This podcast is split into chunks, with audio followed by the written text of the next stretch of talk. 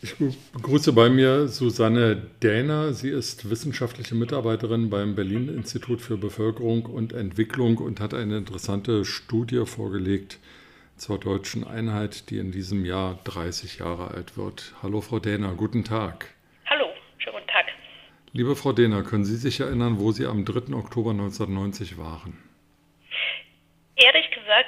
Weiß es nicht mehr ganz genau. Ich war ein Teenager, ich war 14 Jahre alt und ähm, wir haben als Familie, glaube ich, diesen, frei, diesen freien Tag, diesen Feiertag genutzt und haben Verwandtschaft in Westdeutschland besucht. Ich stamme ähm, aus Dresden, also aus der ähm, damaligen DDR oder am 3. Oktober nicht mehr DDR, aber viel eindrücklicher hat sich für mich eigentlich ähm, der Tag des Mauerfalls eingeprägt, wo ich da war oder in den Tagen danach. Und wie haben Sie den Mauerfall erlebt? Ähm, ich habe ihn erlebt, dass wir, also es war ein Wochentag, es war ein Donnerstag und wir wollten an dem, an dem darauffolgenden Wochenende ähm, hatten wir uns mit einer Cousine meiner Mutter in Berlin verabredet. Sie kam aus Hannover, wir kamen aus Dresden und trafen uns zweimal im Jahr in Ostberlin an der Friedrichstraße ist, haben wir uns dann immer getroffen und normalerweise hatten wir einen festen Zeitpunkt und an diesem 11. November dann gab es keine Möglichkeit, sich da irgendwie zu begegnen, weil so viele Menschen ähm, in der Friedrichstraße rein und raus strömten und ähm, wir dann in den Westteil der Stadt zum ersten Mal gefahren sind, während meine Cousine, äh, die Cousine meiner Mutter, glaube im Ostteil der Stadt unterwegs war und wir uns an diesem Wochenende nie begegnet sind, aber es trotzdem ein tolles Wochenende war. ja. Frau Dehner, ähm, kommen wir zu Ihrer Studie 30 Jahre deutsche Einheit. Äh, Helmut Kohl hatte ja blühende Landschaften in den neuen Ländern oder für die neuen Länder versprochen. Ist das so? Blühen die Landschaften in den neuen Ländern? Ähm, was man sagen kann, die Einheit und ähm, auch die Entwicklung in den neuen Ländern sind in den letzten 30 Jahren weit vorangeschritten. Also vieles hat sich zum Positiven verbessert. Wenn wir zum Beispiel das Thema Arbeitsmarkt, Arbeitslosigkeit ähm, auch sehen, was ja die 90er und 2000er Jahre ähm, noch große Problemthemen waren für die Ostdeutschen. Bis zu 20 Prozent ging teilweise die Arbeitslosigkeit nach oben. Und ähm, in den letzten Jahren ist die Beschäftigung doch immer stärker gestiegen, die Arbeitslosigkeit rasant gesunken. Und also vor Corona waren gerade mal noch 7 Prozent der Ostdeutschen ähm, arbeitslos gemeldet, der ostdeutschen Beschäftigten. Ähm, aber ähm, es hat sich viel zum Positiven gewendet, aber es sind leider nicht nur überall die blühenden Landschaften flächendeckend entstanden. Ähm, wir würden sagen, wir verzieren so blühende urbane Inseln, die neuen Bundesländer. Ähm, und es gibt halt immer noch, ähm, sage ich mal, Aufholbedarf und abgeschlossen ist die Entwicklung noch nicht. Es gibt ja ähm, auch eine große Wanderungsbewegung von Ost nach West. Hat die etwas mit ähm, der besseren Beschäftigung im Osten zu tun, dass einfach nicht mehr so viele Menschen dort leben? Ähm, nee, allgemein hat sich die wirtschaftliche Entwicklung ähm, in Ost und West ähm, verbessert oder die Wirtschaft gewachsen und immer mehr Arbeitskräfte wurden benötigt. Und ähm, es gab ähm, nach der, in den ersten äh, Nachwendejahrzehnten ähm, war halt der Arbeitsmarkt sehr schwierig im Osten. Wirtschaft brach zusammen, ähm, musste sich neu ähm, werden und natürlich das war ein Grund, warum viele gegangen sind. Ähm, in der Summe hat ähm, Ostdeutschland 1,9 Millionen Menschen allein durch Abwanderung verloren. Ähm, aber diese Abwanderung von Ost nach West ist seit einigen Jahren auch gestoppt und inzwischen ähm, ziehen gleich viele Menschen, sage ich jetzt mal, von Westen nach Osten wie vom Osten nach Westen, also ein ausgeglichenes Wanderungssaldo. Und ähm, die und inzwischen ist es so in den neuen Ländern, dass dringend wie überall im Land äh, Fachkräfte gesucht werden. Ähm, Menschen ähm, im arbeitsfähigen Alter immer weniger werden und demografisch bedingt und wir im Osten wie im Westen das Fachkräftemangel eigentlich eher das Problem ist. Sie haben gesagt, dass ähm, jetzt es wieder eine gewisse Rückwanderung gibt. Das heißt, aus den westlichen Ländern gehen auch wieder Menschen in den Osten. Aber ist denn der Fachkräftemangel, von dem Sie eben gesprochen haben, durch diese Wanderung ähm, auszugleichen? Oder was muss noch passieren, um den Fachkräftemangel gerade in den neuen Bundesländern auszugleichen? Ähm, ich glaube, der Fachkräftemangel ist ein Thema für Ost wie West und ähm, wir, wenn wir mal das Berlin-Institut, wir haben letztes Jahr eine Prognose gerechnet, eine Bevölkerungsprognose auf regionaler Ebene, also wie Kreise und kreisfreie Städte in Deutschland sich die Bevölkerung bis 2035 entwickeln dürfte. Und da haben wir gesehen, dass äh, die Bevölkerung im Erwerbsalter, also zwischen 15 und 64 Jahren, ähm, in fast allen äh, Regionen und ähm, Deutschlands ähm, sinken wird. Also wir haben nur 31 von 401 Kreisen und kreisfreien Städten werden bis dahin ähnlich viele oder mehr Menschen zwischen 15 und 64 Jahren ähm, haben als Bewohner und in all den anderen ähm, äh, Regionen wird ähm, die Zahl der Erwerbstätigen gesunken sein. Und ähm, Daher ist der Ausgleich zwischen Ost und West zum Fachkräftemangel wird nicht helfen. Wir brauchen einfach Zuwanderung dafür. Also ähm, Deutschland braucht Zuwanderung, um diese demografischen äh, Lücke zu füllen und ähm, wo wir halt noch einen Unterschied auch zwischen Ost und West sehen, ist, wo gehen Zuwanderer hin, wo siedeln sich Zuwanderer im Land an und das sind immer noch sehr viel weniger in den ostdeutschen Ländern und vor allem dort in den ländlichen Regionen als im Westen. Also Arbeitsmigration, qualifizierte Zuwanderung von Fachkräften funktioniert in Deutschland schon seit vielen Jahren nicht richtig. Und ähm, also ich wüsste jetzt nicht, warum das jetzt auf einmal funktionieren sollte. Es gab, glaube ich, hieß die Green Card oder Blue Card unter der mhm. Regierung mhm. Schröder. Jetzt gibt es seit ein oder zwei Jahren ein mhm. Fachkräftezuwanderungsgesetz der Merkel-Regierung. Aber ähm, ja, also äh, funktionieren tut das eher nicht. Es kommen ja eher Leute, die dann in, im Niedriglohnsektor arbeiten, aber eben nicht Fachkräfte sind oder hier als Fachkräfte zugelassen werden.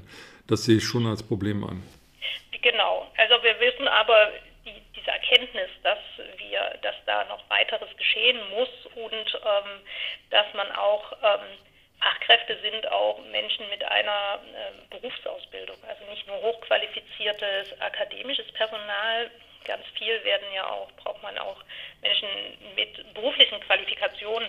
Ähm, und da ähm, muss einfach zusätzlich zu dem, was schon passiert ist und wie Sie sagen, auch nicht ähm, auf alle Fälle noch nicht die Lücken füllt und ähm, man braucht trotzdem einfach weitere Zuwanderung und muss auch schauen, wie man mit denen, die kommen, wie man die auch fit und qualifiziert für den Arbeitsmarkt machen kann.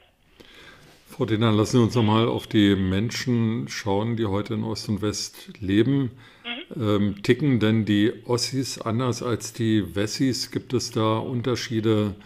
Ähm, im Konsumverhalten, in der Mediennutzung, mhm. bei den Vorlieben, die die ja. Deutschen in Ost und West haben? Und warum ist das so, wenn es so ist? Also wir sehen beides. Also wir sehen bei manchen Sachen kaum mehr Unterschiede und bei anderen sehen wir immer noch Prägungen, die quasi, sage ich jetzt mal, aus der Zeit ähm, stammen, wo, die bei, äh, wo Deutschland geteilt war. Ähm, nehmen wir zum Beispiel Familienlebensformen. Ähm, so ist es im, im Osten heute immer noch oder ja seltener, dass wenn man eine Familie gründet, ähm, automatisch ähm, auch heiraten muss und ähm, so sind ähm, mehr als die Hälfte zwei Drittel der westdeutschen Mütter bei der Geburt ihres ersten Kindes bereits verheiratet und im Westen sind es gerade mal ein Drittel der Mütter, wenn sie ihr erstes Kind bekommen. Das ist zum Beispiel etwas, wo wir sehen, da gibt es noch Unterschiede und die wahrscheinlich ähm, einfach aus der Prägung, Sozialisation ähm, der vorhergehenden Generation, sage ich jetzt mal der jetzt Großelterngeneration, ähm, stammt, weil ähm, die jungen Mütter, die heute Kinder bekommen, halt auch in Familien groß geworden sind, wo die Mütter erwerbstätig waren, wo es, wo man quasi ähm, unabhängiger war, auch in der Familie, also wenn, als ähm, in der Familienphase oder jeder sein Geld verdient hat und die Ehe als soziale Absicherung erstmal nicht so nötig ist, wenn man eine Familie gründet. Das ist etwas, was wir noch sehen.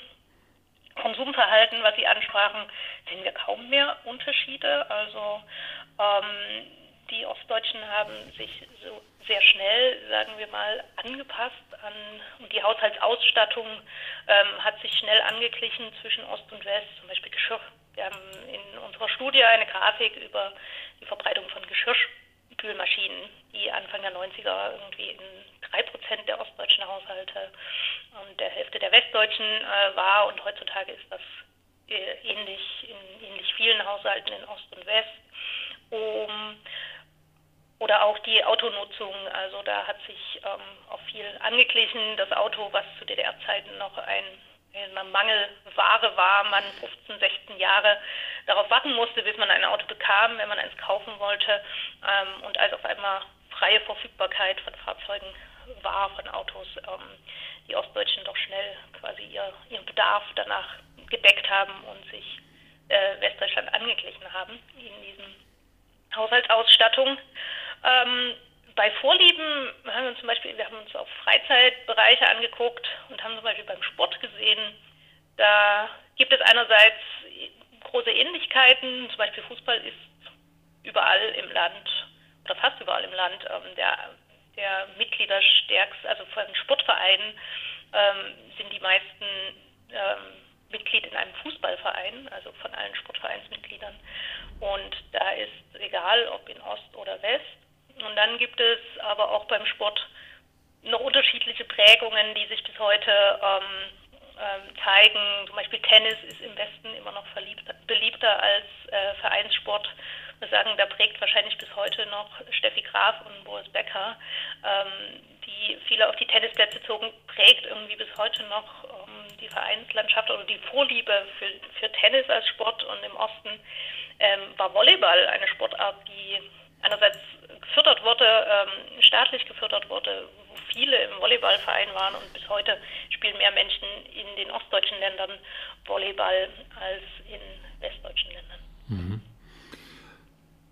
Nach Ihren Erkenntnissen, was empfinden denn die Bürger in Deutschland, wenn sie heute an die Einheit denken? Ist das, ist der 3. Oktober für die, ähm, sagen wir mal, ein Gedenktag oder nur ein freier Tag?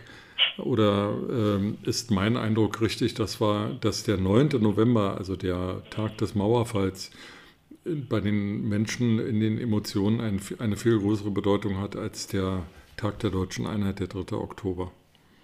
Ähm, genau diese Frage haben wir leider in unserer Studie äh, nicht untersucht, also was die Menschen mit dem Tag empfinden, sondern wir haben eher ähm, uns Umfragen angeguckt, was, wie sie die Einheit als solches ähm, betrachten, ist sie gelungen, ist sie nicht gelungen. Ähm, und da ist inzwischen ähm, die Hälfte der Meinung, ähm, dass beide Landesteile eigentlich ähm, davon profitiert haben, von der Vereinigung des Landes. Und ähm, in einer repräsentativen Umfrage, die nicht wir veranstaltet haben, die aber die, auf deren Daten wir zugegriffen haben, waren äh, zuletzt 2018 auch die Westdeutschen, sage ich jetzt mal, überzeugt, dass Westdeutschland von äh, der Einheit äh, des Landes profitiert hat. Bisher war es immer noch weniger als die, die Hälfte der Menschen da gewesen.